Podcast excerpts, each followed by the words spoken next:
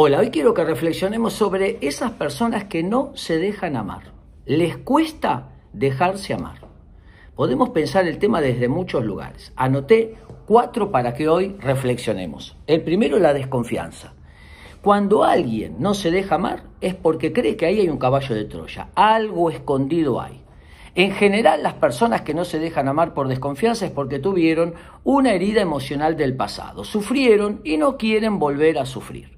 Entonces ponen un escudo emocional para no permitir que ese amor que puede entrar bien escondido con cosas que pueden lastimar, la desconfianza.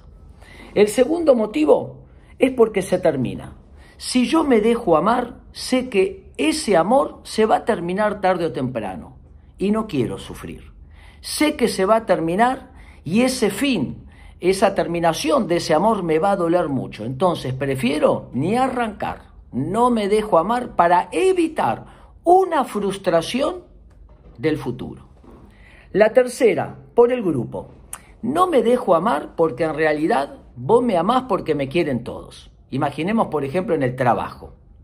Alguien te quiere, pero vos percibís que te quiere porque te quieren todos. Es como el jefe, cuenta un chiste, se ríen todos.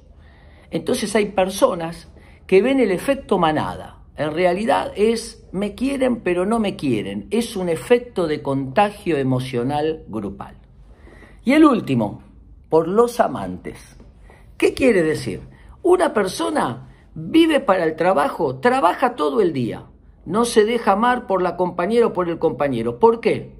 Porque tiene un amante llamado trabajo. Tiene un amante llamado celular tiene un amante llamado deporte, o se llame como se llame.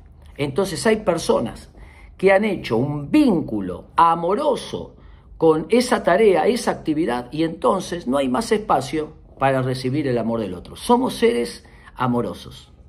Somos seres sociales, gregarios y necesitamos el amor. Lo más importante que tenemos es amar y permitirnos ser amados. Espero que les sirva.